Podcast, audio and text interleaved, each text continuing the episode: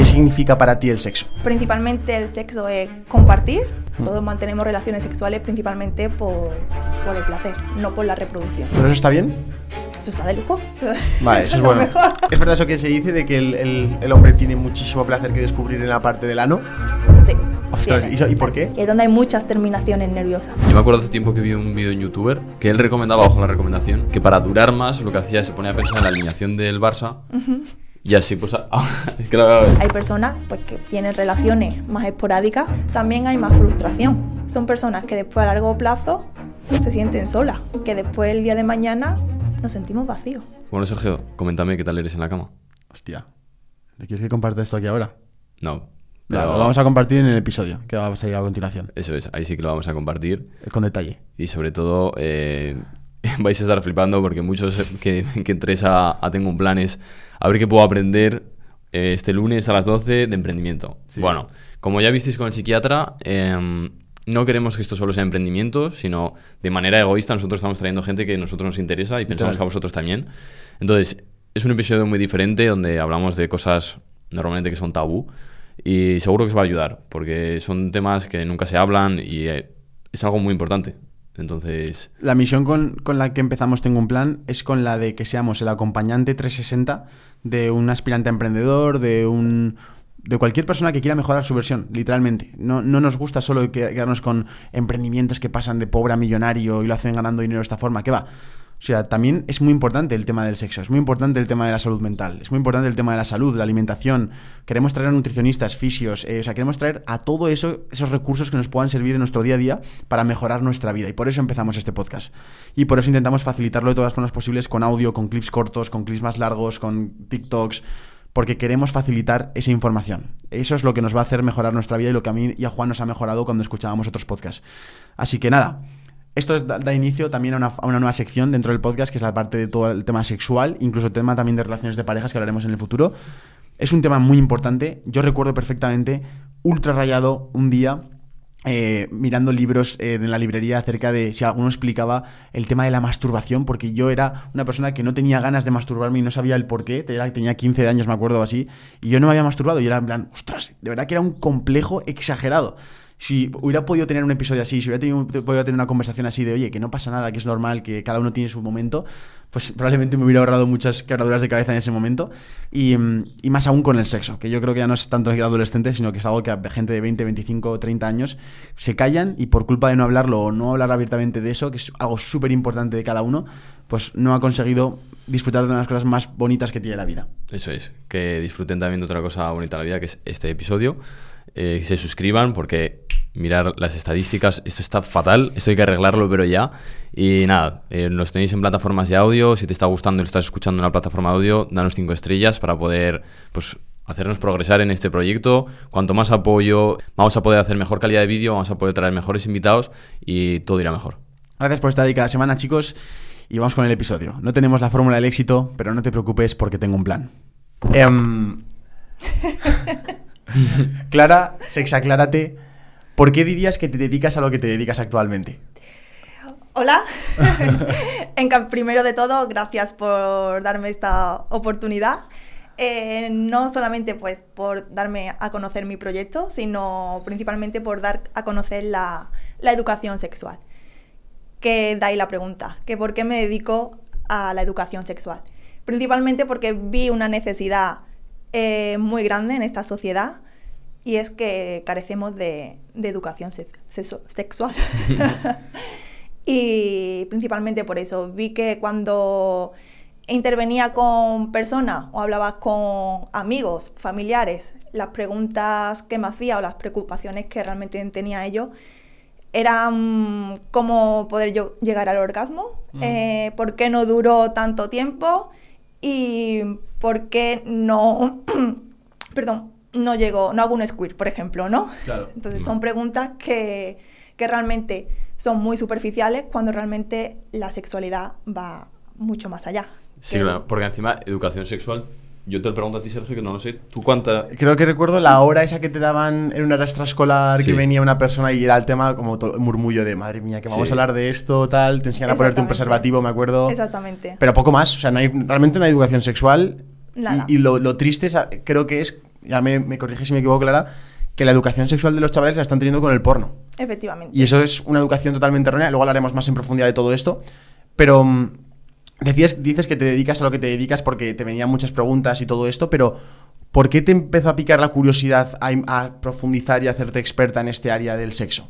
Bueno, pues principalmente como todo adolescente, ¿no? Tiene curiosidad por su sexualidad y empecé a estudiar, a indagar, pues cómo conocer nuestro propio placer, cómo eh, mostrar nuestro placer, expresarnos.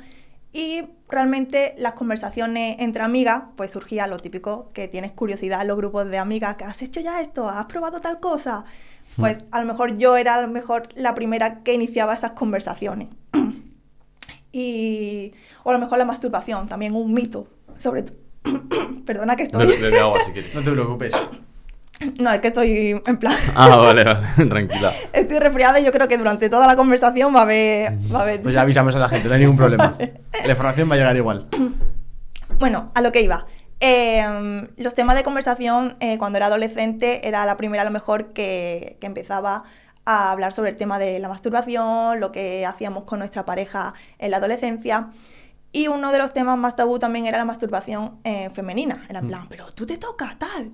Pues claro, tengo que conocer mi cuerpo, ¿no? Tengo que saber cuál es mi placer. ¿Tú no lo haces? No, no, yo no lo hago, yo no. Pero nunca te has visto tu vulva, ¿no? No, no, no, no, nada. Digo, pues, o sea, mm, hay mucha falta de educación sexual y sobre todo también eh, tanto en chicos como en chicas, que los chicos principalmente es eh, algo masculino, ¿no? Yo duro tanto, la tengo súper grande y cuando realmente llega el día de mañana que se encuentra en una relación sexual, no cumple los requisitos y es cuando vienen las frustraciones y, los problemas sexuales. Un mito que me has dicho que querías desmentir era que por ser sexóloga no eres una pervertida. Efectivamente. La sociedad tiene el, el mito de que los sexólogos somos unos pervertidos, siempre estamos pensando en sexo y seguro que tenemos una habitación llena de, de cosas asados, ¿no? Que sí, hacemos, sabemos hacer unas felaciones perfectas y eh, no tiene por qué. Conocemos, obviamente, el cuerpo humano mejor que el resto de sociedad y cómo funciona eh, las respuestas sexuales, pero no por ello quiere decir que somos unos pervertidos. Al contrario, lo que queremos es eh, fomentar una libertad sexual y que las personas pues tengan un bienestar sexual y que dejen los problemas a un lado, los problemas que la sociedad le, le han inculcado o, los guiones o ecuación que realmente eh, le da la sociedad. Entonces, Clara, yo creo que eres la mejor persona para poder hacerte esa pregunta y es, ¿qué significa para ti el sexo? ¿Qué, para, significa para Como definición de la palabra, ¿qué representa realmente? ¿Cómo deberíamos ver, visualizarlo? ¿Cómo lo, cómo lo visualiza la sociedad? ¿Qué, qué opinión tienes al, respecto de esa palabra? Principalmente el sexo es compartir tu mayor intimidad y eh, tanto íntima como física, que las personas pensamos que a lo mejor el sexo solamente es compartir nuestro cuerpo y no, es también compartir nuestras emociones, nuestros sentimientos y realmente nos estamos abriendo a la persona que tenemos al lado. Y aparte de compartir, es el placer. A día de hoy, antiguamente, el foco de atención de, la sexualidad era la reproducción. En el siglo en el que estamos, eh, es el placer. Hmm. Todos mantenemos relaciones sexuales principalmente por, por el placer, no por la reproducción. ¿Pero eso está bien? Eso está de lujo. Eso, es lo mejor. Vale, vale. O sea, tú tienes que tener sexo porque a ti te apetece y porque quieres tener un placer. Y si ese placer es acompañado, pues mejor. Que también puede ser un placer individual, ¿no? Tú te puedes dar placer a ti mismo o misma, pues, y si acompañado, pues mejor. Tienen más, hay más dopamina, más oxitocina, acompañan más lo que es todas las hormonas si lo realizamos de forma acompañada. Vale, el tema del placer, vamos a hablar de esto. ¿Dónde está el placer en el momento que haces el acto sexual? Porque normalmente el placer en un chico es la eyaculación, solo vemos eso. Bueno, sí. ¿Dónde está? Realmente están en muchos aspectos de, la... Es que el placer en sí ya, el sexo es que el problema de la sociedad es que nos enfocamos en, en la penetración. Está el coitocentrismo, que es solamente sexo igual a coito. No, el sexo es muy amplio. Es cómo nos sentimos, cómo nos expresamos y, y cómo nos identificamos. Eh, principalmente eso, el sexo, el placer, lo buscamos también con una mirada a nuestra pareja, un roce, una caricia, eso ya es sexo, ya es sexualidad, ya nos da ese placer propio, no es solamente la penetración. De hecho, eh, la penetración para las mujeres no es nada lo que pinta realmente en las películas porno, porque el, el mayor placer está en el glande, ¿no? Del, del hombre, claro. Ahí hay fricción. Ahí, para ello la penetración, pues perfecto. Pero en la mujer la penetración mm, en la, en la vagina no hay, no hay placer como tal. Realmente es el clítoris, es el órgano del, del- del placer de la mujer. Entonces, ¿cuándo realmente la mujer siente placer? ¿Por la, por la penetración? No, es por la fricción. Es cuando realmente tocamos eh, el clítoris. Por ello, la mujer eh, en el coito le gusta más la fricción que la penetración. Si, si tuvieras una persona que va a perder la virginidad ahora, ¿vale? Con todo lo que implica eso. Es decir, los nervios, la parte psicológica, la presión. Tanto chico como chica. Yo creo que a, a ambos le van a servir estos consejos. eh, para simplificarle, porque claro, como es un mundo tan amplio y tan denso, tan profundo, tan. wow, un roce, no sé cuántas, un preliminar, tal. ¿Cómo le simplificarías y qué consejo le darías para hacerle la experiencia mucho más eh, placentera y buena, porque hay mucha gente que la primera vez es una experiencia mala, es una experiencia de, joder, menos mal que me le quita de encima para poder disfrutar del sexo de verdad, ¿no? Bueno, principalmente que la virginidad también es otro mito. ¿Qué es la virginidad? El ser penetrada, le pon-. ¿sabes? Es que mm, nuestra primera vez es en muchos aspectos, no solamente en la penetración. De hecho, ahí eh, está mm, comentando que eres virgen cuando se te rompe el himen. Y el himen se te puede romper, que es una membrana, ¿vale? El him- para, para que no lo sepan, el himen es una membrana que, que tapa en la cavidad de, de la vagina. Entonces, esa, esa membrana se puede romper perfectamente haciendo otra actividad, por ejemplo, montando a caballo, montando en bicicleta. Por eso, en la cultura, la cultura gitana, ¿no? Cuando es la, la prueba del pañuelo, Sí. es que eso no es nada científico. Esa persona se ha podido romper el himen eh, anteriormente o ha nacido sin himen o incluso no tiene por qué sangrar. ¿Cuál es la prueba del pañuelo? Porque yo no lo sé y seguramente hay gente que no sepa lo que es. Te meto un pañuelo, ¿no? Efectivamente, bueno, la prueba del pañuelo en la cultura gitana es para saber si esa chica ha tenido relaciones sexuales anteriormente. eh, se introduce un, un pañuelo blanco. Ostras. Son creo que cuatro o cinco veces, no sé muy bien, son las cuatro o cinco rosas le llaman. Y tienen que salir rosas o tiene que salir con sangre. Si no, es que no es la virgen. Para- Eso es pa- antes de casarse. Sí, Ostras, qué pasada, vale, vale, no sabía. ¿no? no, no, no lo conocía. pues en la cultura gitana pues eh, está eso. Entonces, claro, eh, no todas la- las chicas sangran en la primera relación, no todas las chicas tienen himen, pueden nacer sin himen, se le pueden romper, como he comentado, haciendo otra actividad anteriormente. Por lo tanto, eso de ser virgen es mejor quitarlo y eliminarlo ya de, del vocabulario, más Mm. bien.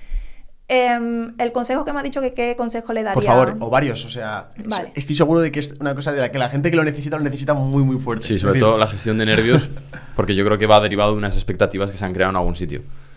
Bueno, siempre vas a tener curiosidad y esos nervios son naturales porque es algo nuevo. Esos nervios van a estar ahí. ¿Qué es lo recomendable? Principalmente eh, conocerte, conocerte a ti misma. Recuerdo una frase que, que dijo, que me dijo mi tía con 12 o 13 años. Clara, conócete tú antes, antes que te lo haga otra persona. En plan, se refería, tócate tú antes, antes que te toque otra persona. Digo, Vale. efectivamente, o sea, mm, tendré que yo conocer ante mi placer a que me lo haga mi pareja. No, yo soy responsable de mi placer. Entonces, lo primero que recomiendo es que conozcan su cuerpo, que cojan un espejo, que, que se vean, se vean su vulva, se vean cómo es y, y experimenten, que la toquen, para que el día de mañana también puedan guiar a la pareja, que también le damos la responsabilidad muchas veces, ¿no? Al hombre. Tú tienes que saber mi placer, tú tienes que saber cómo masturbarme, tú tienes que saber tal. No, o sea, tú eres responsable de tu placer, tú tienes que saber a qué ritmo te gusta, qué presión, cada persona es única. Entonces, pues principalmente eh, conocerse. Después, pues eh, intentar estar lo menos nerviosa posible, que sea una persona que tú estés cómoda, que, que confíes en ella y, y que sea porque tú quieres, no por presión social, ni porque hay un requisito de a tal edad eh, tenemos que mantener ya relaciones sexuales. Qué importante eso, ¿eh? Porque la- la- hay una presión ahí de amigos, de amigas, de oye, que, que- que aquí todas en el grupo lo hemos hecho ya y tú no lo has hecho, ¿qué pasa? Claro, es O sea, a lo como- cada persona tiene un momento, ¿no? pertenecer al grupo, ¿no? Es el Sí, tema que más se además. habla, ¿no? No tengo yo tema que hablar porque todos están hablando de este tema y yo no. Sí. pues nada, eh, intentarse también un poco único, ¿no?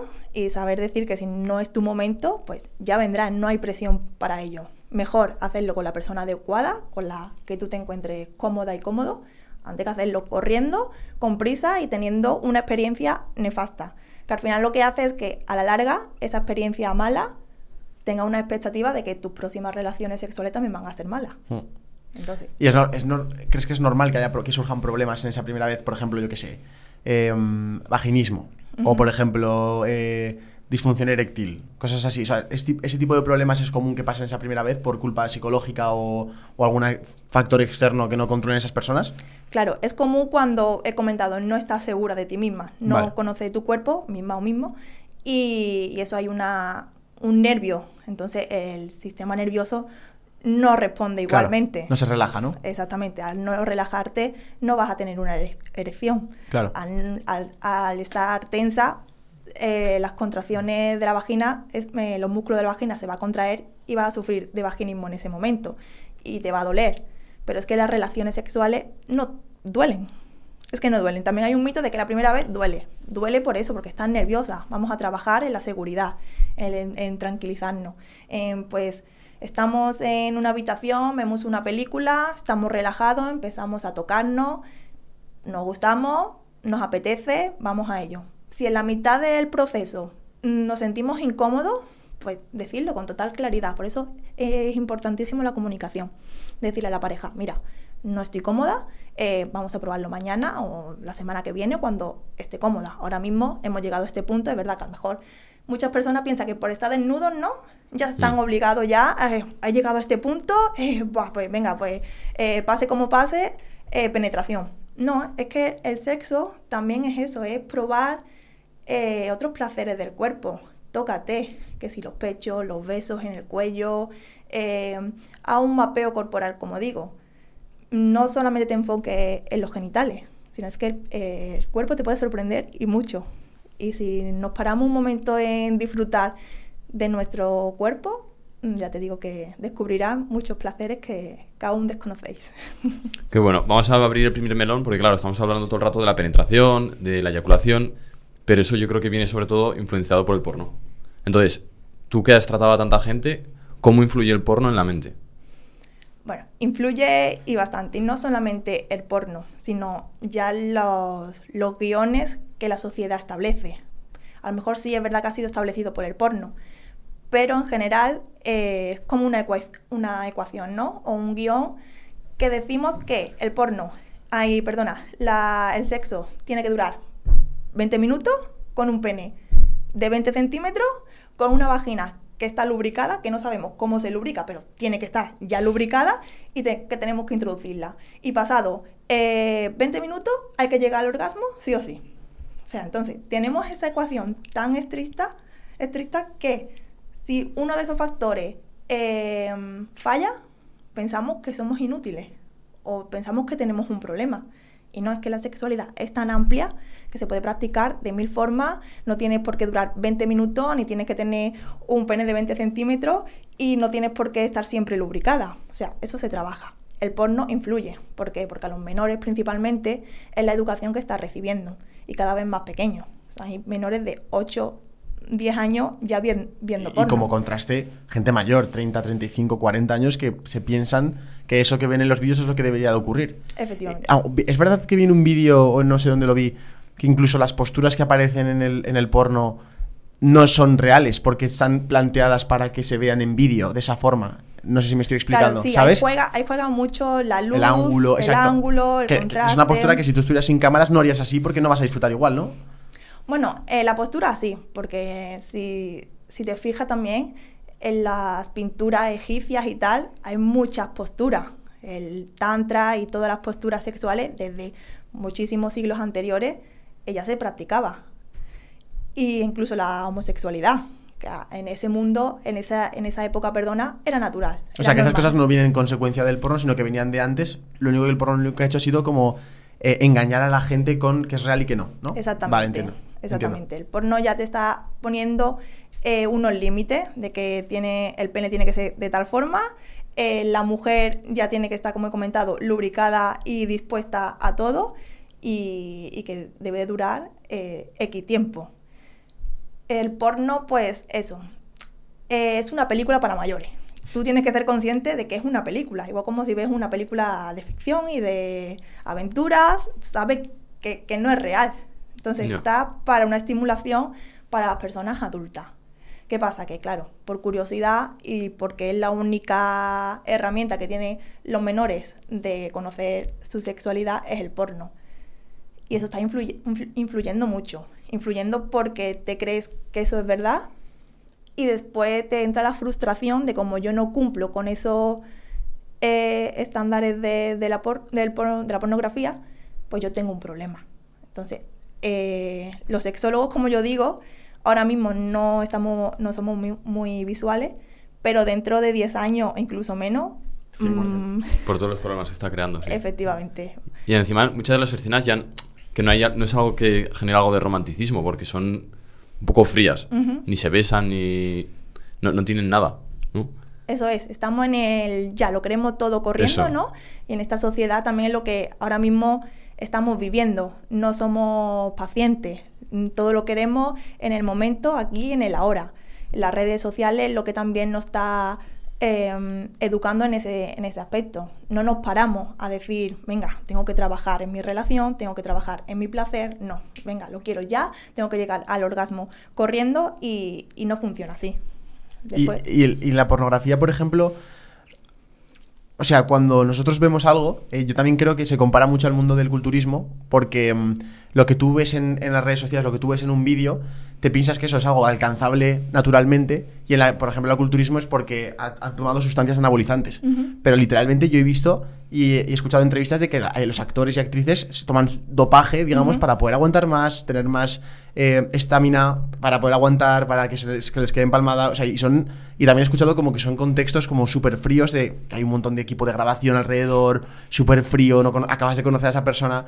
O sea, es decir, que también lanzar el mensaje de que no te creas lo que ves, porque no sabes ese tío en qué estado está él de salud en ese momento, que a lo mejor está sobreestimulado y tú no, el ser humano no tiene por qué estar tan así, ¿no? Tan, tan activado. O son diferentes días. Claro, o son días distintos de grabación, o horas o momentos distintos, o quién se dice a ti que ese tío no ha tenido un gatillazo, por ejemplo. Hablemos de eso, hablemos de qué es un gatillazo y por qué puede ocurrir. Bueno, un, un gatillazo es principalmente mm, cuando a lo mejor pierdes la erección, ¿no? cuando tu cuerpo no responde como tú deseas en el momento y se desconecta el sistema nervioso. Y es porque se te han venido pensamientos negativos en ese momento o porque te encuentras eh, inseguro y tu cuerpo no responde a lo mismo. Eh, es como un peligro. Eh, la erección y la eyaculación se funciona por el sistema nervioso, el simpático y el parasimpático.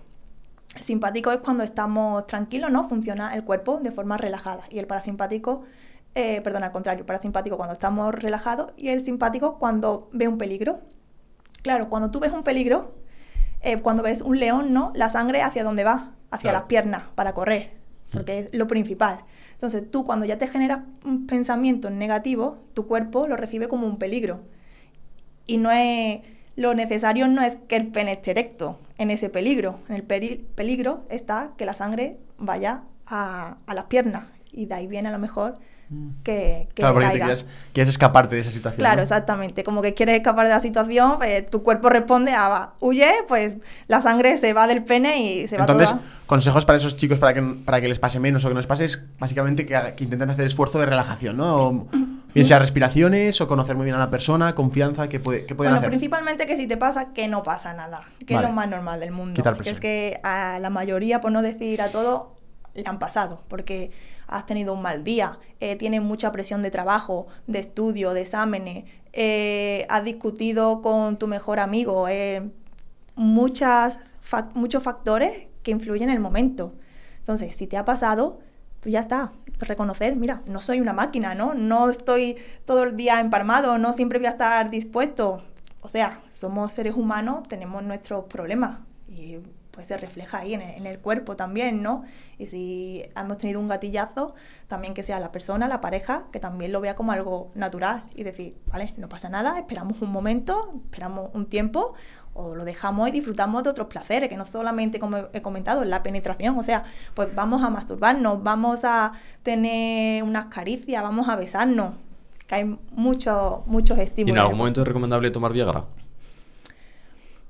A ver, mmm, recomiendo Viagra a lo mejor cuando tú ves que es imposible, o más bien por, como por tranquilizarte, por tenerlo como se seguridad. En plan, estoy seguro de que si me falla, lo tengo ahí. Pero no que lo use, sino muchas veces en terapia se dice, bueno, eh, lo tienes ahí como segunda opción, ¿no? Y más bien como consuelo tengo algo seguro, sé que si yo fallo lo voy a tomar ahí, incluso ahí es cuando actúan bien, porque tiene esa seguridad y no hace falta que se, que se tome... Ah, están más tranquilos, claro. efectivamente, son simplemente por tener tranquilidad y seguridad en uno mismo, la llevan y, y funciona incluso mejor, ¿sabes? Eh, que si no se la toman. Hay que si se la tomasen, que diga. Pues... Pero también dejar claro que, que, eso se le recomienda a gente que tiene ya varios problemas de eso. O sea, a ver si va a haber un chaval aquí no, no, que, no, o sea, bueno, por si acaso, tengo, me llevo el preservativo, me llevo tal y me llevo favor, la pastilla de tal. No, no, claro. No, no, no, vale, la Viagra. Eh. Obviamente el objetivo es no tener que usar absolutamente nada de eso y, y aunque tengas ciertos problemas, pues pro, primero pruebes a relajarte, pruebes a tener más confianza, pruebes todas estas y como último recurso ya, pues intentes hablar con un profesional de ese estilo que te pueda recomendar eso. Pero efectivamente, ya está. efectivamente. Bueno, ahí me, me, enfocaba más en, en los adultos, entiendo, personas entiendo. más mayores ya de... Sí, sí, que es que estoy viendo un chaval de 18 años con con eso. Digo, no, no, no. Claro, no, no. El, por la pornografía, yo creo que es, es, la mejor amiga de la masturbación. Uh -huh. no, bueno, yo creo que el 99% de la gente que ve porno es para masturbarse, ¿no? ¿Qué opinión tienes de la masturbación? ¿La ves positiva o negativa para la sociedad? Eh, la masturbación es buenísima. ¿Por qué es buena? Pues porque te conoces a ti mismo, sabes qué placer te puedes dar y sobre todo, como he comentado, guiar a tu pareja en cómo eh, posteriormente poder masturbarte. Eh, y así también puede darte placer y cuando a ti te apetezca, no necesitas de otra, de otra persona. La masturbación, perfecto. Cuando la masturbación es mala, al fin y al cabo la masturbación es una conducta, ¿no? Una conducta que vas aprendiendo. Cuando la aprendo, pues, cuando me apetece masturbarme, cuando estoy solo en casa, cuando antes de dormir o después de comer, va generando una conducta y una dopamina que le va generando tu cuerpo que va a querer siempre más y más es un problema la masturbación cuando no puedes controlarla. O sea, dice la gente, es que me masturbo tanto al día. Pues vale, es que no hay un límite o a la semana, no porque te masturbes más o menos no es bueno o malo. Lo malo es que no tengas control hacia ello. Cuando a lo mejor eh, dejas un, tus actividades de la vida diaria por ocuparla con la masturbación. Cuando dejas de quedar con tu amigo porque prefieres ver porno y masturbarte. Cuando estás trabajando, dejas tu trabajo a media porque tiene ese impulso de querer masturbarte. Ahí es cuando es un problema. Pero que te quieran masturbar. ¿Tú lo, lo ves muy, muy, muy común, muy, muy expandido ese problema actualmente en los, la gente de nuestra edad, gente joven? Sí, realmente sí. La masturbación es uno de los, de los temas que, que más se tratan, pero principalmente por eso, porque en, lo queremos todo en el aquí y en el ahora, que vemos una película porno y lo más fácil es eso. Me masturbo y, y, tengo mi placer, tengo mi recompensa en ese momento y... Pero idealmente, idealmente vamos a suponer la masturbación perfecta. ¿Con, ¿Con, qué te tienes que estimular? ¿Con tu imaginación? ¿Con una foto? Eh, ¿Con una persona? O sea, ¿cómo? O sea, realmente vamos a suponer la masturbación es buena y, con, y vamos a, a, intentar hacer como la forma perfecta de, de, obtener todos los beneficios que tiene. ¿Cómo deberías, cómo debería ser ese proceso? Lo perfecto que sea con la fantasía, con la imaginación. Porque si lo hacemos mediante el porno, tenemos esos estímulos inmediatos que obviamente eh, va a tardar menos en eyacular porque tiene el estímulo auditivo, el estímulo eh, visual. Tienes tantos estímulos que, te vas a, eyacular con rapidez y encima vas a querer eh, tener esa expectativa en, la vida, en la vida real. También uno de los problemas al masturbarte con frecuencia es que, claro, tú eh, tienes una presión constante, sabes cómo estimularte, mmm, a qué velocidad, eh, a qué presión. Cuando después, el día de mañana, estés con una chica, esa misma presión la, la vagina no te la va a dar. Entonces ahí es cuando está la eyaculación retardada o la, eh, ¿no? que no llegas al orgasmo porque mm, te frustra a que esa vagina no te dé la misma estimulación que tú te estás dando con la mano, que es obvio. Pero es que al Claro. final lo que estás aprendiendo, eh, tu cerebro aprende a esa estimulación, a ese ritmo, que el día de mañana, cuando tienes otra una relación sexual, una vagina no te va a brindar ese mismo placer. Sí, y el hacerlo rápido, también luego en, a la hora de llegar al acto sexual te vas a correr antes. Eh, sí, también. Entonces es algo que se puede trabajar, el, el durar más. Claro. sí, ¿Cómo sí, se sí. trabaja? Se puede trabajar, bueno, se puede trabajar con mucho ejercicio, eh, dejando, evitando la pornografía, a lo mejor no eliminándola del todo, pero sí como ir reduciéndola. Es como, es como una droga, ¿no? Sí, sí, pero que, o sea, yo. Tú puedes ser duro con la, con la gente que nos ve, que estamos metiendo caña a la gente. O sea, el objetivo es que no vean porno, o sea, literal. O sea, si puedes no verlo, no verlo. O sea, no. Eh, pues, Obviamente pues, cuesta mucho, pero, pero que lo vayan reduciendo, pero que, que- que intenten. O sea, que se Claro. puede vivir sin, Sí, sin la pornografía. ¿sabes? Es que no hace ningún porno- buen. No hace porno ningún son bien. películas para mayores que y si no lo ven, incluso siendo mayores, pues mejor. Porque tenemos que trabajar en la fantasía, tenemos que trabajar en el aquí y en el ahora y en disfrutar de nuestra pareja. ¿Qué pasa con el porno? Que nos acostumbramos a mirar. Estamos tan acostumbrados a mirar que no disfrutamos de nuestro placer cuando estamos con nuestra pareja. Ah. Y queremos ya llegar al orgasmo. No te, no te paras. Entonces, el porno tiene muchas cosas negativas. Muchísimas. Lo único, que, lo único positivo, que sí, que te da placer en al instante. Pero es que eso también es negativo, que te esté dando placer al instante con tanta frecuencia. Porque vas a querer ese mismo estímulo cuando estés con tu pareja, que tu pareja no te va a brindar eh, ese misma, esa misma estimulación. Y además hay una cosa que es, que es, un, es un tema que esto de verdad que a mí me, me parece algo de hablar y es en la masturbación no es el mismo estilo de fricción que cuando tú estás en, en el acto sexual, es decir, o sea, hay- obviamente hay gente que tiene pues que tiene la circun- circuncisión, creo que se llama, ¿no? Que es decir, que no tiene piel, digamos, alrededor del glande. Pero la gente que sí tiene piel alrededor del glande, en lo que tú haces para masturbarte no es ni de coña lo que, lo que haces luego en el acto sexual, porque en el acto sexual es como más un frotar y en el otro es como más eh, mover la piel, ¿no? O sea, digamos la diferencia entre las dos. Y eso puede provocar luego que en el acto sexual tengas una o, o una, una sensación distinta, que te haga estar más bloqueado. ¿Eso, eso es así? Sí, efectivamente, es lo que he estado comentando. el- La presión, ¿no? La presión, claro. Si tú te masturbas con una presión exacta, eh, un ejercicio exacto, porque al fin y al cabo siempre eh, te masturbas la mayoría de las veces con la misma mano, con la misma presión y- Claro. y, todo. Pues eso, la vagina no te va a dar lo mismo. Y ese roce, pues la vagina es súper flexible. Y es que no, y te agobias, te agobias porque piensa, me dice, Clara, es que eh, cuando yo me masturbo sí que me corro, pero cuando estoy con mi pareja no. Vale, pues vamos a trabajar, vamos a trabajar en disfrutar de aquí y en el ahora, de todos los estímulos reales que tiene tu cuerpo, no solamente el pene, Claro. ¿sabes? Y Total. también que tienen la obsesión de llegar al orgasmo. Es que no hace falta tampoco llegar al orgasmo. Es que cuántas veces a lo mejor, eh, sobre todo más, eh, más frecuente en las chicas, eh, hemos llegado al orgasmo y tú dices que esto tampoco ha sido para tanto. Mm. Y hay días que a lo mejor no hemos llegado al orgasmo porque ha habido más fricción, ha habido más, más, son más estímulos. No lo hemos pasado genial, no lo hemos pasado de puta madre, pero no hemos llegado al orgasmo. Digo, pues ya, es que me lo he pasado mejor cuando no he llegado mejor al orgasmo que cuando he llegado. Es que al fin y al cabo eh, lo importante es el recorrido. Que la meta no sea el orgasmo, sino disfrutar de todo el proceso, de disfrutar del placer que nos estamos dando de forma eh, mutua a ambos. Yo te doy a ti, tú me das a mí, estamos compartiendo un espacio, un momento íntimo. Sí, sea, sí, yo creo que eso es otra cosa, otra cosa a tener más cuidado de la masturbación, que podemos educar al cerebro a que todo lo relacionado con el tema sexual es ir directamente cuanto antes mejor a, a esa sensación de, de Mm. eyacular, yo creo. Y, y el, no, no pensar es en, el pensar en otras cosas. Ahora no me acuerdo, pero yo me acuerdo hace tiempo que vi un vídeo en youtuber que él recomendaba, ojo la recomendación, que para durar más lo que hacía es se ponía a pensar en la alineación del Barça y así pues... es, que, claro, es que ya estoy pensando en eso que puedes llegar a consumir en YouTube y tío, es que es todo lo contrario a lo que estamos hablando ahora, que es el estar en presente. Exactamente, sí, sí. Una pregunta, eh, ¿cómo se llama? ¿El ser adicto a la masturbación tiene algún nombre? Adicto a la Ah, masturbación. sí. Vale. ¿Y no crees que va muy influenciado por lo que estamos viendo ahora mismo en redes sociales?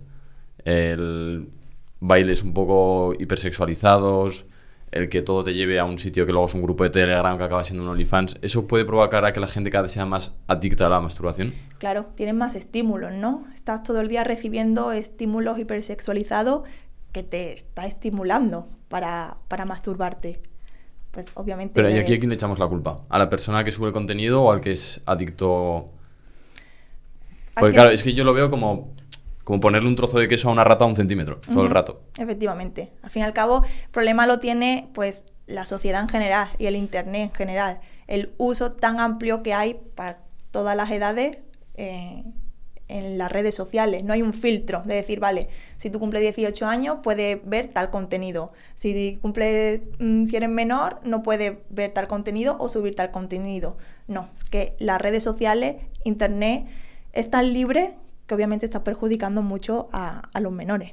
Y esa estimulación de querer siempre masturbarte va a estar ahí, porque como has comentado, es como un queso ¿no? que tienes ahí siempre a tu disposición y vas a querer esa dopamina. Y es muy difícil, o sea, tienes que tener un autocontrol enorme para decir, y ser muy maduro para decir, "Mm, no quiero esto. ¿Algún truco para poder controlar ese impulso?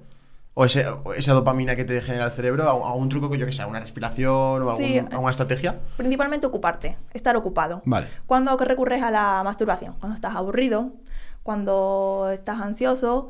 Eh, yo recuerdo que en la época en la que estaba en la universidad, en la época de exámenes, Es verdad. es cuando más me masturbaba y se lo decía a mi compañera, a mi amiga. Digo, tía, hoy no veas, eh, en la mitad del estudio he tenido que parar, tal. ¿Por qué? Porque necesita, estás ese estrés que necesita relajarte. Entonces, en momentos en los que estás con estrés, en los que estás aburrido, es cuando más recurres a la masturbación. Hay personas a lo mejor también que con la pandemia o porque están parados, han dejado el trabajo, tienen más tiempo libre y están todo el día pues viendo, viendo pornografía y masturbándose. Y lo que le comento, eh, ocupa tu tiempo, ve al gimnasio, eh, ve a correr, eh, no sé, ponte a hacer puzzle, ponte a leer, ponte, ocupa, ve con tus amigos a tomarte algo, ve a, tu a tus familiares, mm, ocupa tu tiempo, porque si no lo ocupas, tu cerebro va a querer esa dopamina, que es al instante, y te vas a hacer adicto a, a ello. Sí, sobre todo también que tengan cuidado cómo alimentan el algoritmo de, de las redes sociales, porque al final acabas con un algoritmo Claro. lleno de, de cosas hipersexualizadas que no, que no son real. Y luego también el problema es que, o yo, a mí me ha pasado, no me ha pasado seriamente, pero si- sin querer te pasa es que empiezas a comparar. Ves a chicas que igual tienen un filtro o que no son naturales del todo, y empiezas a comparar, hostia, pues mi novia también me tendría que ser así, o... Y eso yo creo que es un problema que está empezando a tener las generaciones que cada vez aguantan menos en pareja porque comparan con lo que hay en redes sociales. Sí, claro. Queremos, nos montamos tanto una idealización, ¿no? Eh, lo único que estamos viendo continuamente son cuerpos perfectos, que tú dices, si esos cuerpos existen, tengo yo posibilidad de, de acceder a ellos, ¿no? Y claro, es cuando ya rechazamos, como has comentado a lo mejor, a, a tu pareja o incluso a nosotros mismos. Nos vemos eh, una baja autoestima increíble porque estamos todo el día comparándonos con esos cuerpos. Y es que esos cuerpos no son reales. O son reales, pero son muy, muy pocos en la sociedad realmente. Mm. Porque cuando realmente ves tu cuerpo reales? En la playa, si te das cuenta, ¿no? Es verdad. Tú vas a la playa, dime, ¿qué, qué cantidad de, de cuerpos ves que sean igual que en TikTok o en, en el porno? Uno, y si lo ves. Pues la mayoría son cuerpos, pues, eh, naturales, con estrías, con pechos caídos, eh, con sus michelines, con sus pelos, cuerpos, pues, naturales. Y eso es lo que estamos haciendo, que nos, creen, nos crean una baja autoestima porque lo único que estamos viendo es a través de una pantalla y son cuerpos perfectos. Cuerpos perfectos que tiene detrás pues una cirugía también. Y, y Clara, tú que has estudiado más la- la- a lo que es el ser humano respecto al sexo, ¿piensas que mm, el ser humano ha sido diseñado para, para estar solo con una persona teniendo relaciones sexuales? Es decir, ¿piensas que el ser humano debería ser monógamo o que debería ser polígamo? En el sentido de que aunque esté a nivel de relación amorosa con una persona, el ser humano está creado para tener más reproducciones con otras personas. No sé si me estoy explicando bien. Sí. Vale. A ver, pues biológicamente no, pues estamos para reproducirnos, ¿no? Y si todos los animales, la mayoría de los animales están con diferentes parejas porque su objetivo es la reproducción. Vale. Eh, los seres humanos somos seres racionales y somos monógamos principalmente para eh, cuidar a la familia. Porque si yo estoy contigo, yo me aseguro que nuestros hijos van a seguir hacia adelante. Que estos hijos son míos, que van a tener mi genes y va a seguir mi generación contigo. Eh, el poliamor, pues obviamente también somos poliamorosos, pero por forma racional, por decir, yo quiero formar una familia, quiero eh, compartir esto con esta persona, somos monógamos, por asegurarnos nuestra seguridad como, como persona y también como Eh, Como tribu, ¿verdad? Sí, efectivamente, por per- pertenecer a un grupo, ¿no? Yo estoy aquí, estoy seguro y seguro con mi núcleo. Obviamente también existe el poliamor y bienvenido también sea para quien lo mm, desee mm, practicar. Pero el poliamor eh, también tiene su... O sea, para que una pareja sea poliamorosa, sobre todo debe de haber mucha comunicación y muchísima seguridad, cosa que a día de hoy no la hay. Y lo que más escaso hay en la relación es comunicación. Entonces, si tú quieres abrir tu relación porque estáis aburridos, la vais a estropear más aún porque no hay comunicación y hay inseguridades. O sea, primero hay que trabajar mucho en la relación si realmente decidís abrirla. Hmm. El de- ¿Poliamor es lo mismo que relación abierta? Porque una cosa es enamorarte de más, varias personas, ¿no? Y una cosa es, otra cosa es tener relaciones sexuales con varias personas. Efectivamente, sí. O sea, el poliamor es que te enamora de diferentes personas es. y tienes relaciones con diferentes personas más íntimas y tener relaciones esporádicas por abrir la relación, ¿no? Es porque tú decides tener una noche más, más loca con cualquier otra persona teniendo a pie tu, tu relación estable. Entonces, ¿piensas que la relación abierta es algo con lo que el, el humano se siente más en concordancia? ¿O piensas que es algo que es un fruto de nuestra em, distorsión de lo que es una relación por esa dopamina, ese querer algo nuevo, ese quererlo todo? Porque al final el ser humano lo quiere todo, siempre quiere más. Tiene una, una novia y quiere dos. Eh, tiene relaciones con una persona y quiere con más personas. Quiere descubrir, quiere sentirse que no pierde nada, ¿no?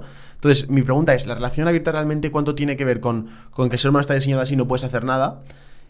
o con el- ese fruto de la dopamina instantánea, el quererlo todo ya, etcétera, ¿no? Claro, eso también influye bastante. Vale. pero que esa dopamina también te la puede dar tu pareja, ¿no? Estable. ¿Por qué no te la da? Porque a lo mejor no estáis trabajando en la relación. Entonces lo que hay que trabajar realmente es la relación. Es que llega mi pareja y es que no me apetece mantener relaciones con él. Claro, porque hay que trabajar. eh, no es llegar a casa, me voy a la cama con él y listo. No, hay un trabajo anterior. es dar los buenos días, es hacer detalles, el dar un, un beso, una caricia. Vas fomentando un poco el deseo para a la hora de que tu pareja cuando llegue de, de, la calle, pues desee mantener relaciones sexuales. Cuando a lo mejor estamos más dispuestos a ampliar nuestro círculo, o porque por curiosidad, por simple curiosidad, o porque carecemos de que en nuestra relación no, no recibimos, no recibimos ese, ese estímulo, ¿no? Eh, entonces sí que es cierto que muchas personas amplían su círculo sexual por dopamina. Pero bueno, el poliamor, como digo, es para, mm, eh, a mi parecer, son para las relaciones que realmente están seguras y, y tienen bastante comunicación. No es para, para todo el mundo. Se ha vuelto ahora muy, muy de moda, Sí. pero se sufre, se sufre bastante porque está mucho las inseguridades, los celos y la poca comunicación. Entonces, Ahora que has dicho lo de aburrirse en pareja, imagino que es uno de los problemas que más le suele pasar a las personas, ¿no? Ujú. Cuando pasan tiempo. Una de las cosas que más se escucha para es- a volver a vivir esa llama es utilizar juguetes, eh, yo qué sé, no me sé ningún nombre de juguetes, pero eh, los consoladores y demás. ¿Realmente funcionan y son buenos? Eh, sí, sí funciona porque le da una novedad en la relación. Pero lo principal es dedicarle tiempo a la, a la pareja. ¿Por qué, no, por qué nos aburrimos de la pareja? Pues porque eh, llegamos a casa, siempre está en la misma postura en el sofá, eh, ya en, el- en los encuentros sexuales todo es muy rutinario, siempre eh, las mismas posturas, no, no indagamos en otros placeres, pues lo principal es eso, probar nuevas actividades, en plan, fuera, ya no digo en la cama, sino fuera de ella, compartir tiempo libre, tiempo que hacer una aventura, eh, de senderismo, eh, pasar tiempo con tu pareja y romper con la rutina de siempre trabajo, eh, niño o estudio, eh, casa y, móvil, que muchas veces, pues, la mayoría de las veces nos comunicamos simplemente por el móvil. Entonces, pues, obviamente, eso te aburre. Lo, lo recomendable es pasar tiempo de calidad con esa persona. Vamos a ver una película, vale, vamos a ver una película, pero vamos a comentar esa película y vamos a acariciarnos durante esa película. No, vamos a ver una película mientras tú estás con el móvil, yo también estoy con el móvil. Es así es muy fácil caer en la rutina y aburrirte de esa relación, por lo que también es muy fácil mm, aumentar como la llama que decís. Simplemente con romper con, con actividades ya se, la relación mejora. Mejora también en el ámbito sexual, de no solamente la penetración, no solamente haciendo siempre las mismas posturas, mm, ir probando otros placeres, pararos. eh, venga, pues hoy no, no vamos a practicar la penetración, hoy vamos a el petting, vamos a rozarnos, vamos a probar con, a usar aceite, ¿no? Y vamos a hacernos un masaje y vamos a disfrutar del aquí, el ahora. Vamos a mirarnos a los ojos, que ya no nos miramos, no nos transmitimos lo que realmente sentimos. Solamente por cumplir la sociedad, si no mm, follas X veces a la semana, mm, tu relación va mal. No, no tiene por qué ir mal. A lo mejor yo estoy satisfecho y satisfecha con, con hacerlo una vez a la semana, porque es de calidad mi relación sexual. Mejor calidad a qué cantidad. Totalmente. Pero llega un momento que ya no tienes tantas relaciones sexuales, ¿no? Claro, no tienes tantas relaciones sexuales, pero porque no, por eso, porque la dinámica ya, ya te aburre. Entonces. ¿Y por edad? Sí que hay un momento que baja el número de relaciones. Bueno, eh, por edad.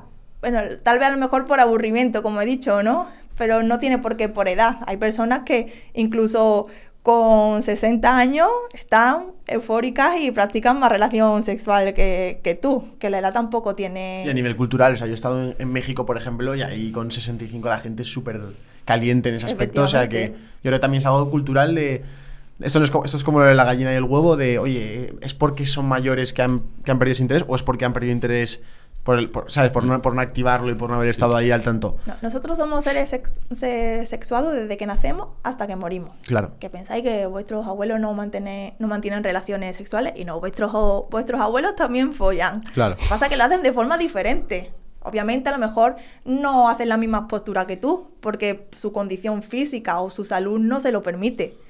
Pero para ello, eh, a lo mejor un roce ya se excitan un montón y le parece genial y eso es, eso es exceso, es que lo tenemos muy enfocado, es que en solo es penetración, no. También pues el bailar, a lo mejor se pega un, yo un baile de la bachata, se pone ahí a rozarse un montón y ya están practicando ahí su, su sexualidad, ¿no? Ya tienen ahí la libido que le está subiendo y las hormonas. Mm. Que por eso que porque sean mayor no significa que no practiquen el sexo. Qué guay. Me gustaría también un poco esa parte de. Para, porque habrá muchas parejas también viéndonos. De, oye, están, son conscientes también de que no, el sexo no es simplemente penetración y eyacular, sino que hay más cosas. Vamos a poner foco en esas otras cosas. Vamos a poner foco, por ejemplo, como en lo del petting o en los preliminares, son cosas así como más. Lo de los masajes me ha parecido muy interesante, lo del baile. ¿Qué, qué, podemos decirles a, esta, a, estas parejas para que puedan estimular nuevas cosas, puedan probar nuevas cosas, eh, propuestas? No sé, hacer un poco ofrecerles un poco caminos alternativos que podían practicar en sus casas o, en, otros sitios. Vale, le propongo que a lo mejor se, estén entre tres días, una semana, si son capaces, de practicar sexo sin penetración. O sea, conociéndose. Buen reto, ¿eh? a ver si lo cumplen. y eh, eso, pues, probar. Eh, hoy vamos a hacer un masaje corporal. Un masaje corporal donde los genitales hoy no lo vamos a tocar eh, vamos a estimular pues, los pechos, el cuello, que a lo mejor vas a descubrir sensaciones que tú desconocías. Al día siguiente, vale, los genitales, pero vamos a tocar los genitales no de una, forma para estimularlos, sino simplemente para probar a ver cómo responde, si se levanta, no se levanta, me lubrico, no me lubrico. Y ah, cuando pase ya una semana, vemos que estamos conectados realmente ya eh, la penetración es uno de los ejercicios que también se hacen para ciertas disfunciones sexuales, que es conocer tu cuerpo, no solamente enfocarte pues, eso, en la penetración y en el orgasmo. Después eso, pasar tiempo de calidad con la pareja. Eh, pues a lo mejor también o romper un poco las barreras de, entrar en una tienda de, juguetes sexuales, ¿no? Venga, pues vamos a entrar, que eso también es un poco tabú, ¿no? Ay, yo a esa tienda no entro, yo. O ahora, hoy en día, que es muy fácil, en las tiendas online, entrar los dos, coger el móvil, abrir un catálogo y el primer producto a lo mejor que, os salga, venga, vamos a comprarlo y, vamos a probar. ¿Tú recomiendas algo en pareja? En pareja, bueno, principalmente el lubricante lo que más recomiendo y después es que hay mil Mm, miles de, juguetes que puede eh, fomentar el, placer en la pareja. Los vibradores, los vibradores, las balas vibradoras que son súper pequeñitas y dar un placer increíble simplemente con ponerlo en el clítoris ya la mujer eh, tiene grandes placeres. Eh, también lo puedes poner pues para probar el, el, punto G, ¿no? El sexo anal también en los hombres, que bastante tabú. No, yo, a mí no me toquéis mi culo, yo lo cierro, no, ahí no entra ni el bigote de una gamba. Era, ¿no? era un melón que se iba a abrir. Sí, sí, claro. Era cuestión de tiempo. ahí no entra ni el, ni el bigote de una gamba. Pues a lo mejor eh, descubre más de lo que piensa y, y no lo asocie a la homosexualidad. ¿Hay algo que descubrir ahí? Mucho. En el, o sea, es decir, o sea, ¿es, es verdad eso que se dice de que el, el- el hombre tiene muchísimo placer que descubrir en la parte del ano? Sí. Ostras, tiene. ¿y, eso- ¿y por qué? Pues que- porque se encuentra una glándula que bueno, se llama que el, el punto G donde la asocia, que es más bien la, la próstata. Ah, y la toca. próstata, vale, pues sí. Y es donde hay muchas terminaciones nerviosas, muchísimas. Que es como, eh, se comenta Vale. que igual que el clítoris. Esa gente abierta de mente que nos está viendo que quiere probarlo o que quiere Ujú. empezar, esos chicos, em, ¿cómo empiezan en ese camino, no? Vale. O sea, ¿cómo- hay alguna, pues a lo mejor que sea lubricante y un dedo o, un juguete en concreto. O sea, Ajá. seguro que hay curiosos que quieren empezar a probar un poco eso. ¿Qué, qué recomiendas? Primero, paciencia. Porque si la gente piensa, igual que para las chicas, ¿eh? que a lo mejor también piensa, ah, como eres chica, eh, ya se te abre de repente. Pues no, somos, al fin y al cabo, somos iguales. Y sobre todo en la anatomía de anal, ¿no? Funcionamos igual. Eh, mucha paciencia. No lo vas a conseguir ni en un día, ni en dos, ni a lo mejor unos necesitan una semana y otros necesitan menos o, o más. Cada persona es un mundo. Primero, mucha paciencia e ir estimulando poco a poco. Sobre todo usar lubricante, porque eh, el ano no, no lubrica por sí solo.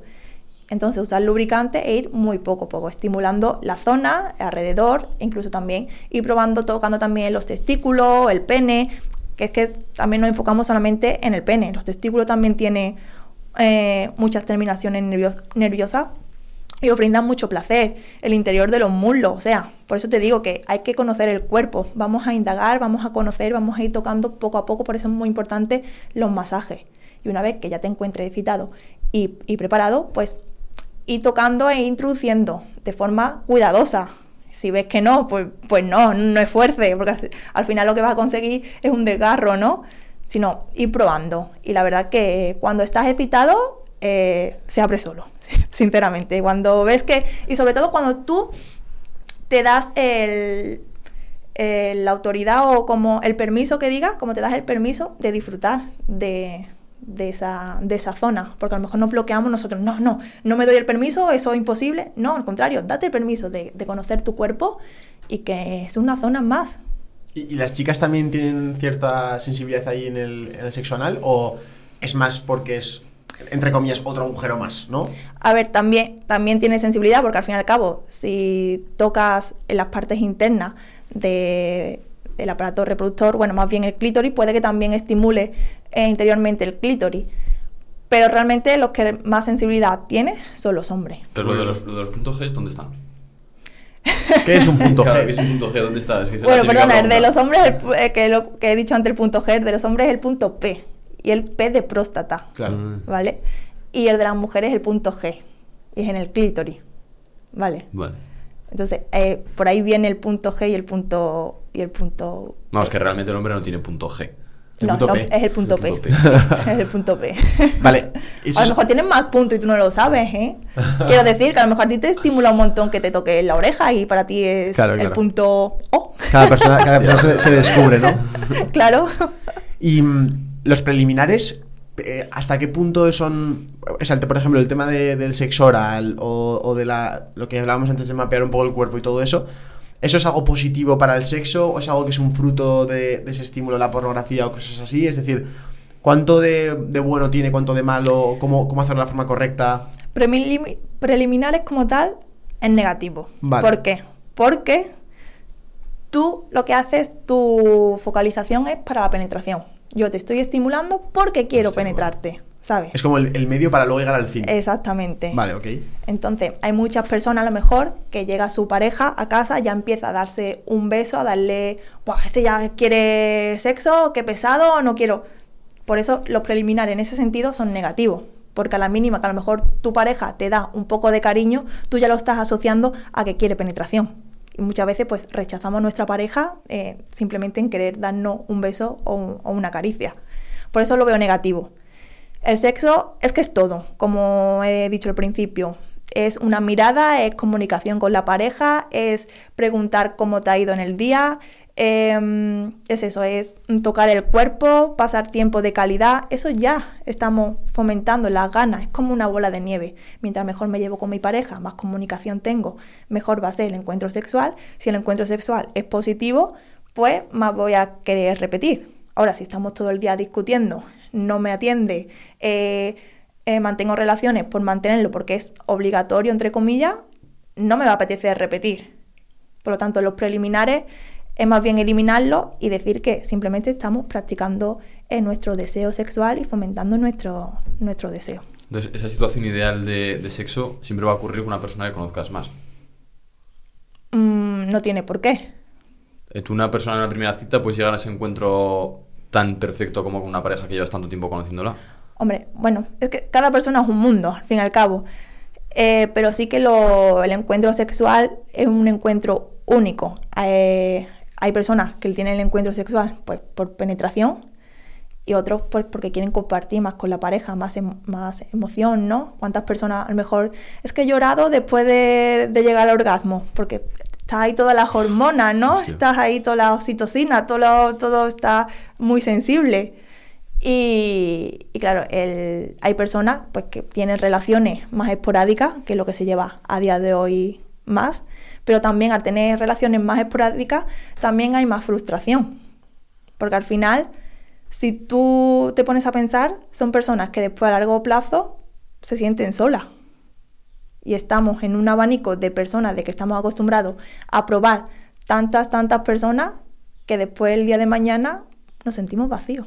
Decimos, pero realmente después no tengo a nadie que me diga realmente cómo me encuentro.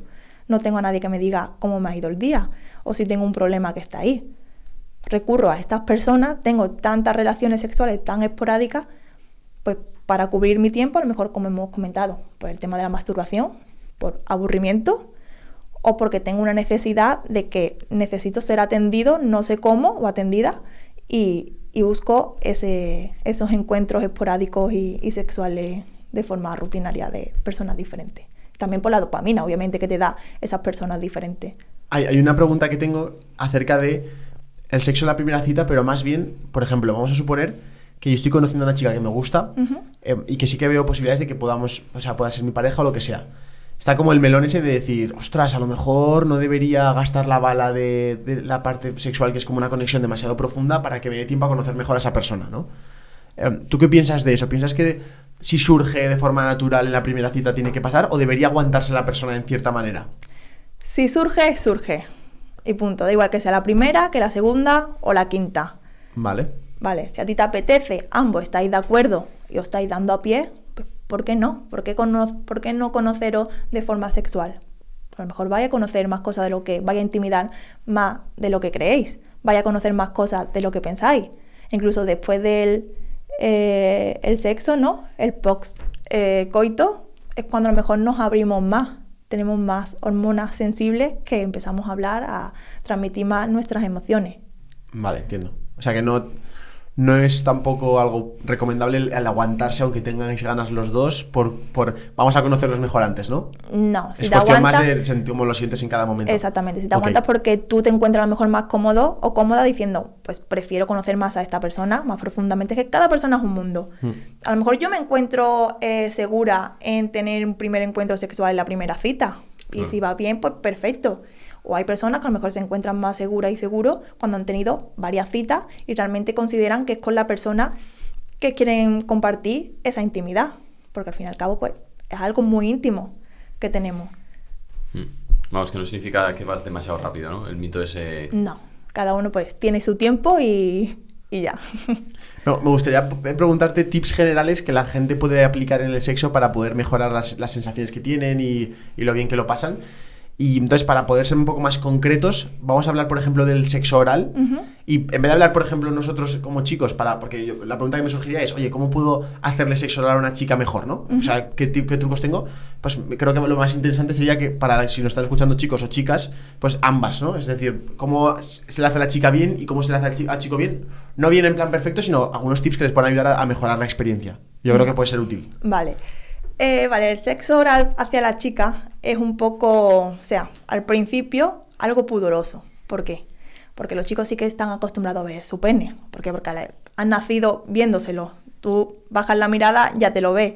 Vas al baño, te lo tienes que coger, tienen más contacto con sus genitales. Las chicas no. Hay muchas chicas que desconocen su, su vulva, ¿no? ¿no? No, no conocen. Entonces, lo apropiado es que principalmente primero la vean. Porque si es una cosa que tú desconoces de tu cuerpo, que te la vea otra persona es en plan, pero si, ¿qué estará viendo ahí? ¿Será bonito? ¿Será feo? Eh, ¿Qué será? No, no quiero, no quiero. En plan, ya te rechaza ese. Entonces, lo principal es conocer tu cuerpo. Después estar relajada. Y tercero, principalmente la comunicación. Es que a lo mejor yo te puedo dar aquí 20.000 tips de cómo hacerlo, si lengua para arriba, lengua para abajo, más presión, menos presión, pero es que cada persona tiene unos gustos diferentes y un placer diferente. Entonces lo, importante es la comunicación y decirle, sobre todo, darle feedback a esa pareja, vale, pues sigue, no sigue, esto me gusta más, esto no me gusta, para, no para. Muchas veces pues tenemos mucha vergüenza, ¿no? De decir, pero ¿cómo le voy a decir que pare? ¿O cómo le voy a decir que lo está haciendo mal? Pero así a rasgos generales, cosas que, que puedan ser, que, que, puedan, que la gente suele cometer errores y que se puedan mejorar. A lo mejor yo que sé que va directamente al clítoris de primeras en vez de hacer pues por la zona y estimular y pues tal. Sí, efectivamente. Con consejos de este estilo. Bueno, sí, pues efectivamente, antes de llegar a de, de, dar sexo oral directamente, pues brindar otra, otros placeres, ¿no? Tocar los muslos, eh, tocar los labios mayores, los labios menores también, y poco a poco. Y no usarlo como un botón, ¿no? Que pensamos que está ahí, como una fricción ahí, venga, dale, dale, no. O sea, ve poco a poco, ve suave. Después vas cambiando los ritmos. Si ves también que la chica se excita o no, pues también vas cambiando también la respuesta que te, que te va dando ella. Entonces no ir directamente ni a la penetración ni, ni al sexo oral. Y en cuanto a posturas, ¿hay alguna postura demostrada que dé más placer que otra? También es, igualmente, es que cada igual que, por ejemplo, eh, es que a mí me gusta más cuando me roza más el clítoris, que también hay la anatomía de, la mujer es muy diferente. A lo mejor yo tengo un clítoris más grande que el tuyo, el tuyo está más tapado, el mío está más expuesto, el mío tienes que quitarle esa pequeña pequeño capuchón, ¿no? Que como el prepucio del pene, lo tienes que retirar un poco porque está más, más retraído. Cada persona eh, es diferente. A las mujeres, pues nos gusta como vuelvo a repetir, no tanto la penetración, sino más la fricción. Me gusta más incluso... Eh, muchos hombres agobian, ¿no? Por llegar rápido y que la mujer a lo mejor no, no haya terminado. Y yo se lo digo. Digo, es que tienes enfocado en que la penetración es un mayor placer, pero es que tú puedes terminar antes y, y, seguir dándole estimulación a ella mediante otra masturbación, sexo oral y tal, y lo puede disfrutar incluso más que con, la, que con la necesidad de tener un pene erecto que no tiene por Pero en cuanto a posturas, ¿tú crees que hay alguna que ha sido forzada por el porno y que ahora, por ejemplo, esté causando daño? Es decir, que a la mujer no le guste. Bueno, sí, en plan... El, el cuatro patas, por ejemplo. Bueno, el cuatro patas, eh, eso desde siempre ha existido, prácticamente. Y, siempre lo que es... No, a lo mejor es más la violencia, ¿no? Ah, ¿Qué pasa? El porno, que tienes tanta estimulación que siempre vas a querer más, más, más, más. Porque ya lo que, lo que ves no te, no te estimula. Entonces ya llegas a agredir porque es lo que te está estimulando. Eso ya sí que es invención del porno. El querer coger de los pelos, coger, coger del cuello. Eh, ¿Y los gemidos? Los gemidos eh, también es del porno. Bueno, a ver, es que los gemidos no tienen por qué ser del porno, perdona. Es una expresión del cuerpo en ese momento. Tú gimes porque tu cuerpo se está expresando. Está expresando placer, está expresando que, eso, que, que está cómodo y le está gustando se los gemidos, ah, de hecho, no, hay las tortugas, ¿no? Cuando también hay ah, un curioso, no, no sé si habéis visto los vídeos, pues también gime. Entonces, eh, es, natural el, el gemir. Eh, y hablemos del, de la parte de los orgasmos. El, el, hay mujeres que pueden tener múltiples orgasmos en un acto sexual, pero el hombre es como que normal, pues normalmente solo, solo tiene uno. ¿Es, ¿Es, posible que un hombre pueda tener más de un orgasmo en un, en un acto sexual? Sí, es ¿Y posible. Cómo, cómo, se puede conseguir eso? ¿O por qué sucede? Bueno, al fin y al cabo, como digo, es conocer tu cuerpo y conocer eh, también a la hora de que vas a eyacular, conocer ese momento ah, de, impulso de voy a eyacular, me retraigo y voy a controlar un poco. Puedes eyacular y a los cinco minutos o incluso menos estar otra vez erecto y dispuesto a, mantener relaciones sexuales. Sí puedes tener eh, varios, varios orgasmos el hombre, pero hay que trabajarlo. El hombre sí que debe de trabajarlo más que con la, que la mujer. La mujer tenemos más, más, más facilidad porque no tenemos que en la necesidad de eyacular. No tenemos que expulsar esos esperma. Los hombres tienen ese periodo, ¿no? Que el periodo refractario, que es, claro, el momento de relax, déjame un momento que mi cuerpo no va a seguir respondiendo porque acaba de expulsar. Eh, ha tenido una energía, ha tenido que gastar el triple de energía que la mujer, que ha sido la expulsión de, de y su yo me refiero, antes de que se produzca esa eyaculación, un hombre puede llegar al, or- al orgasmo literalmente lo que sientes cuando tú eyaculas. ¿Lo puedes sentir sin eyacularlo? ¿Y, y- y varias veces antes de, de la eyaculación final o no? ¿Eso, es Eh, eso realmente es, es algo posible? o Hay es- posible. Es, po- ¿Es es- posible? es posible, sí. Pero sí que es verdad que más con el mundo tantra, donde tú controlas más tu- tus eyaculaciones y, y tu ser interior y, y tal. Tema que yo a lo mejor no, no desconozco, más bien. Entonces no te puedo decir cómo las técnicas para, para realizar esa, esos orgasmos múltiples en, en- en el hombre. Pero exis- eh, sí que existe. Y otra duda que seguro que muchos chicos, es la típica conversación de chicos, que viene tu amigo y te dice, pues yo la he hecho correrse, como que ha llegado al, vamos, al top. ¿Eso es verdad? ¿Que por hacerla correrse a ella ha llegado al mejor orgasmo que ha tenido? No. Lo de, lo de- lo de que se corra a ella, es decir, el famoso squirt, Ujú. co- ¿cómo el es? squirt, de hecho, no tiene, no está relacionado con el orgasmo. Lo que sí está relacionado con el orgasmo es la eyaculación, pero el squirt no. Hostia. ¿Tiene eyaculación una mujer? Sí, tiene una eyaculación. No es tan, no es tan visible, visual, ¿no? como la del exactamente, pero sí que tiene, también tiene. Y el squirt ya en las películas porno también que es una fantasía total, porque esas mujeres sí que se están preparando, o sea, beben mucha agua o incluso eh, también ponen efectos, que no piensen que como en las películas porno eh, practican el squirt, yo quiero hacerlo también para complacer más bien a mi pareja, porque al final es para complacer a la pareja, o bueno, también por, por curiosidad propia, de que quiere llegar a, a lo que está viendo en las películas porno. Pero no es tan. no es tan visual como se ve. El squeeze es totalmente diferente y no está relacionado con el orgasmo, porque lo que estimula es el interior, de, también va estimulando un poco la, la vagina. Hay una, unos momentos en los que por presión y estimulación se va estimulando, estimulando hasta que la vagina eh, expulsa un poco de, no, no es orina, pero sí que contiene un poco de orina. Sin, sin embargo, la eyaculación eh, es más por la vía vaginal. Mm. Además, eh, las, las chicas, es, o sea, es verdad que el efecto que genera el, sexo o, el, o el- la, la eyaculación el orgasmo en una mujer es distinto que el hombre. Tengo escuchado que la mujer recarga energía después de eso, es decir, como que tiene más energía aún después de, de tener acto sexual y obviamente un hombre no. O sea, el hombre, de hecho, lo, lo- a nivel productividad lo peor que puede hacer es empezar el día así, ¿no? Porque de, alguna forma u otra estás como eh, o sea, luego no vas a poder entrenar con fuerza, vas a tener mucha menos capacidad de concentración, vas a estar como más, como más borrosa mentalmente, ¿no? ¿Es verdad eso? ¿Es verdad que la mujer recarga energía después de un acto sexual o no? Vale, O- es un poco mito también. Vale. Las mujeres también tenemos nuestro momento de déjame de relax, que también me apetece dormir, que yo soy la primera, ¿eh? en plan, le hemos hemos tenido relaciones sexuales, hay un momento en el que el cuerpo se encuentra súper relajado. Vale. Sí que es cierto que obviamente el hombre pues gasta más energía y a lo mejor ese periodo es más prolongado que el de, que el de la mujer. A lo mejor la mujer ya a los cinco minutos ya se quiere levantar, venga, vamos a hacer tal cosa, venga, vamos a cenar ya, voy a probar la cena. El hombre en plan, déjame a mí aquí un, un rato, que, que todavía me cuesta recuperarme. Pero es porque sí que ha gastado más energía que, que la mujer. ¿Hay, hay algo que no hayamos contado acerca, por ejemplo, porque son cosas que a nosotros nos, nos surgen preguntas porque somos chicos, pero que las chicas que estén escuchando esto, les aprovechando que te tenemos aquí, les pueda tener curiosidades, por ejemplo, se me ocurre ahora mismo la menstruación, ¿no? que yo creo que tienen muchísimos problemas, dudas alrededor del tema. ¿Qué cosas les podemos aconsejar a esas chicas? ¿Qué problemas suelen tener? Vamos a aprovechar que, que estás tú aquí en el podcast para poder echaros una mano también con cualquier duda que puedan tener esas mujeres, que a nosotros a lo mejor no se nos pueda ocurrir porque somos hombres, ¿no? Sí, sobre todo que comentes menstruación, anticonceptivas, que es un tema que yo veo que con las chicas... eh, Bueno, sí. la menstruación, al final las mujeres somos cíclicas y durante todo ese ciclo se van cambiando muchísimas hormonas y nuestros cambios de humor también eh, y nuestra energía influye mucho también según eh, en el ciclo en el que nos encontremos.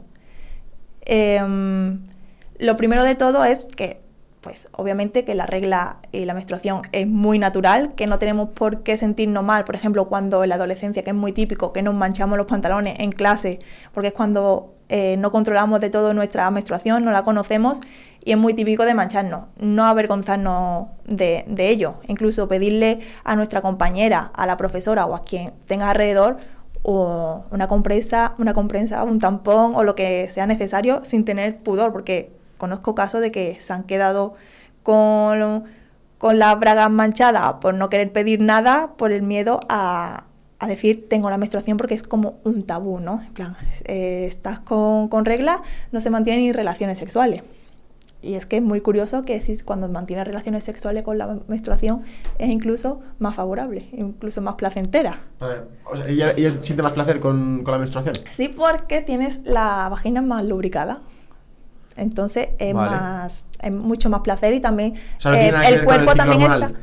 ¿Cómo? No tiene nada que ver con su ciclo hormonal, que en ese punto No, de la ciclo obviamente sí. tenga más sensaciones. Exactamente, Ah, eso también, porque claro, también tienen más sensibilidad en los pechos, ¿no? Es cuando dicen, Vale, me duelen los pechos, porque tu cuerpo en general está mucho más sensible.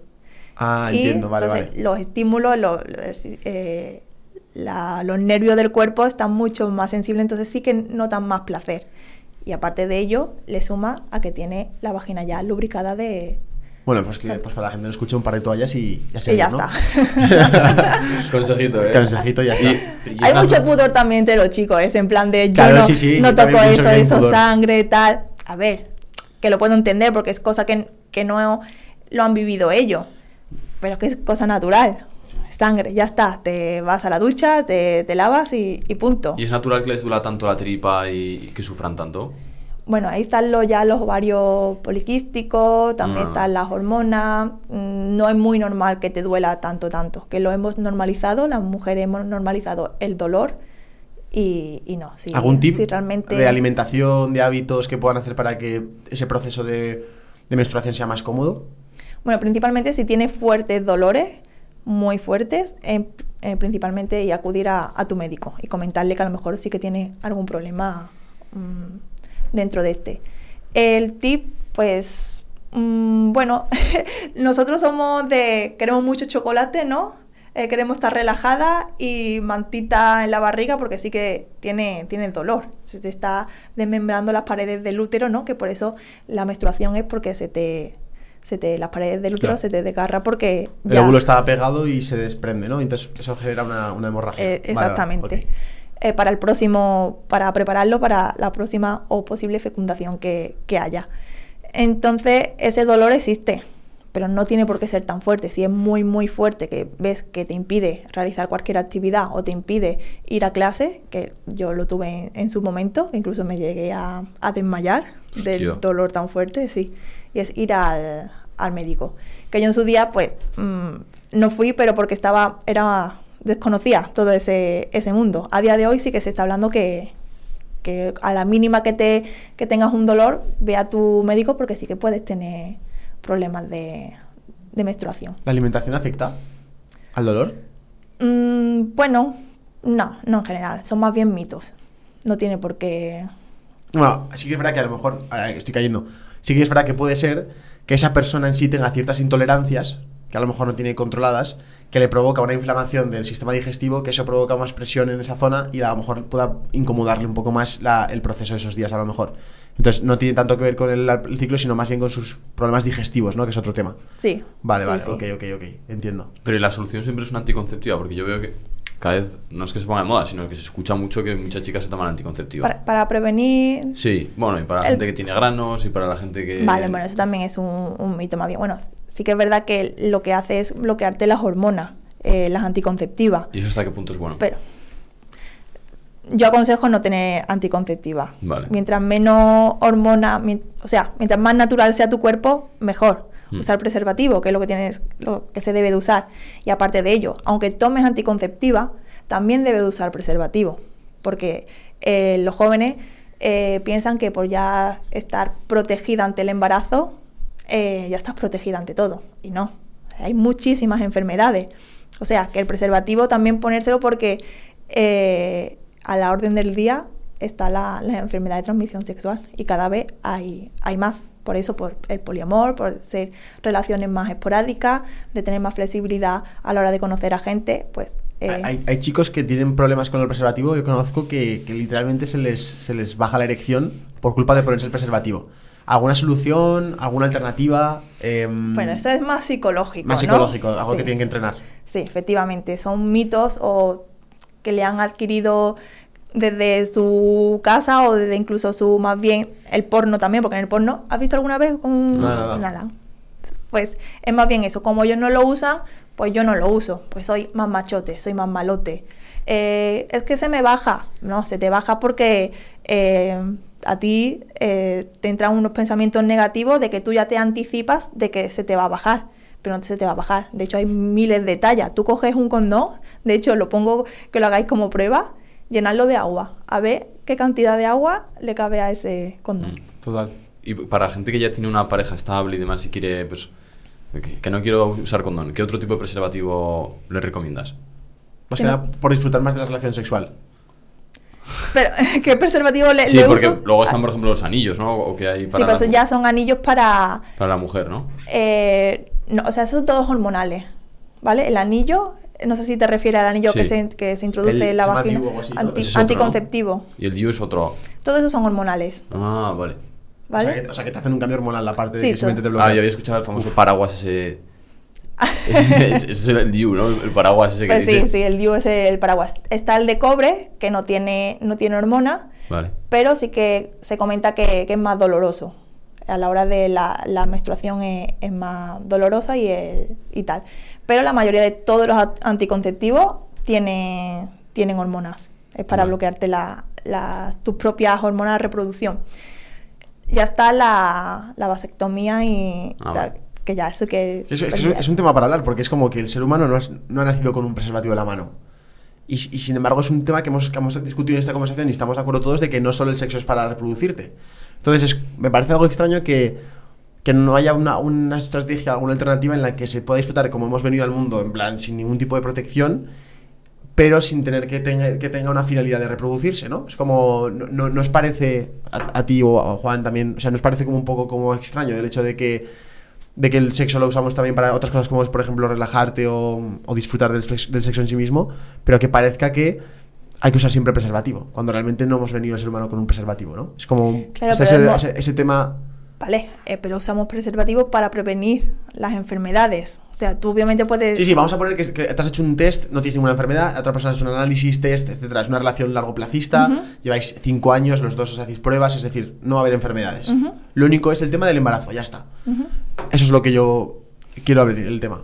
Pues a ver, si es que estamos hechos para procrear, o sea, no hay otra, de forma natural, no hay nada que te Claro. prevenga del embarazo. Si es que estamos, todos los animales cuando mantienen relaciones es para procrear. Entonces, como algo natural que te evite el embarazo, no lo hay. Es que no lo hay ni la, ni la marcha atrás, ¿no? Que la famosa marcha atrás.